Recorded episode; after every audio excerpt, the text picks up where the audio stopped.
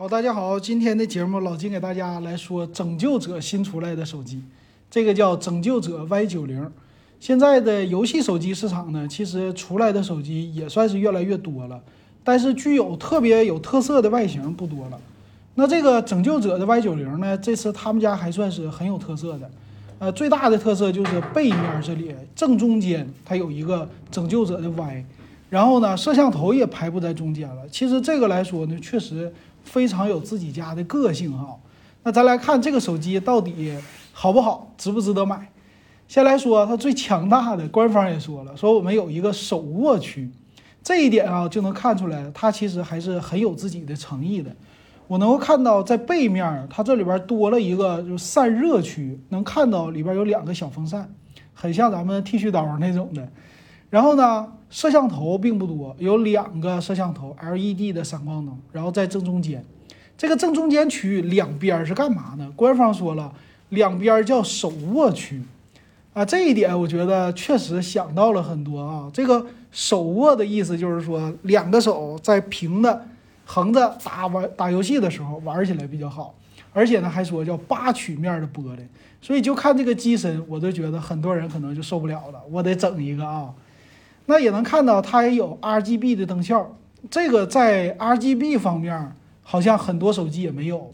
那不能说是首创，但是确实非常的有那种游戏范儿。很多的游戏鼠标啊、键盘呐，或者电脑啊，都是 RGB 的灯效的。然后再有呢，就是接口方面，它也在底部，其实是机身的侧面做一个 Type C 的接口，所以你直接可以拿它充电玩游戏啊。就这些全都是为了游戏玩家而做的，所以这一点能看出来，他们家确实很用心了，挺好啊。那处理器呢，也是用的最新的骁龙八，它毕竟是主打旗舰级的嘛。这骁龙八新一代的，咱就不多介绍了。那官方也说，它有一个叫双擎风冷的一个手机散热，它不用带什么外壳了，我直接给你内置了。啊，这一点也是别人家都没有的，并且有出风口，就这一点看起来特别是不是像游戏本儿啊？对吧？很多年轻人可能一看这个，秉承一下子来一个全家桶吧，它的笔记本电脑，再加上手机，全都是拯救者的啊，键盘鼠标这一套下来。是不是他们家就相对于来说比较的好卖了哈？然后也能看到它里边内置呢是真正的有出风口啊，也就是铜的这种散热，它不像别的手机说什么一般的散热板，他家的这个实在是比较的牛啊，我觉得。然后能看到侧边的话，手机的底部也有 Type C 的接口啊，这个也是挺厉害的。然后还有什么呢？他说我直接叫。与 SSD 和 UFS 组成的一个叫 Rado 零的阵列，这是啥意思啊？说是为了提高存取的速度的。这个是把普通的电脑上的 SSD 的硬盘，就固态硬盘给加上去了。那这个成本是怎么考虑呢？我感觉啊，这个成本可能是 SSD 更低。那他俩这个异步，咱不知道怎么玩的。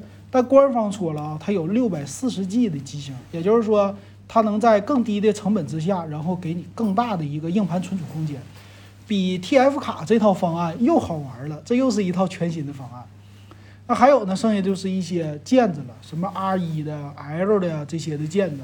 这个呢是物理的键子吗？他说有啊，这个叫尖键，两边的尖键。小米家。红米系列有，哎，咱们拯救者也有，就把别人好的东西我全拿来，哎，这个厉害。那屏幕呢？屏幕它是六点九二英寸，六点九二英寸确实比较的大哈。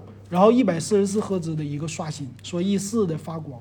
那这么看起来，它等于说屏幕上那些好的也都拿过来了，AMOLED 屏，然后支持 HDR 的特效啊，这也厉害。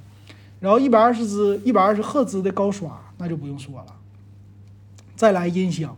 音箱叫对称式的，应该是线性的音箱，呃，支持杜比全景声，然后两个，嗯，这个也挺不错的。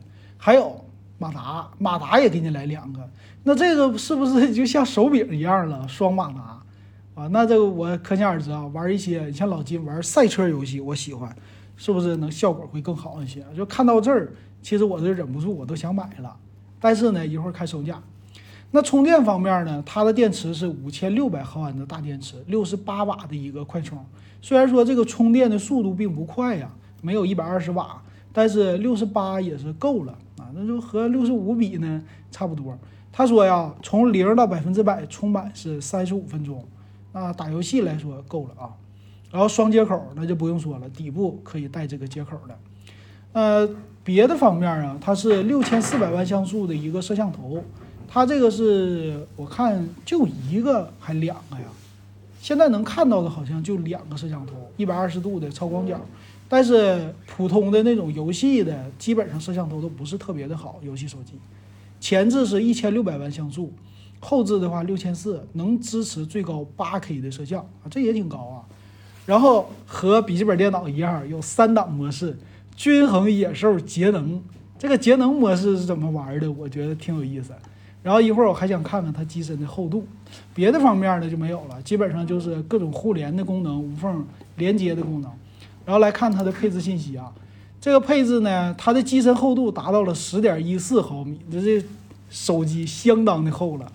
然后它的重量，重量方面是二百五十二克，也是半斤的重量，是一个小平板啊。屏幕很好，但是分辨率呢是二 K，二四六零乘一零八零，六点九二英寸高刷。啊，再有方面呢，就是摄像头，摄像头后边确实是两个，六千四百万加一千三百万。前置一千六百万，内存十二个 G，存储二百五十六个 G，呃，双频的 WiFi，WiFi 六，还有线性马达。那来看它的配置啊，我也没看到什么超级牛的机型啊，啊，最低配是十二加二五六，三千九百九十九，这个售价呢跟很多旗舰是相当的。然后十六加二五六的版本是四千二百九十九，贵三百块钱，多四个 G 内存。这个三百块钱值不值得花呢？因人而异。但最顶配的这个是挺有意思，四九九九这个售价呢，其实很多人还是可以接受的啊。但是十八个 G 的大内存加六百四十 G 的存储，这六百四十 G 就是我们说的它有 SSD 了，所以一般的版本还是 UFS 三点一的。那你想不想买呀？很多人的话，要是不差钱尝试的话，应该玩点新潮的东西，也就是这个四九九九的版本是可以消费得起的。但是呢，作为性价比来说，老金觉得啊没啥用。你十二加二五六的完全足够了，也就是三九九九，不差那一千块钱。然后等着他家降价，六幺八会不会降？明年这个时候会不会降？或者玩二手十八加六百四，那才是性价比之选，对不对？行，不知道大家喜不喜欢？你想不想买？欢迎留言告诉老金。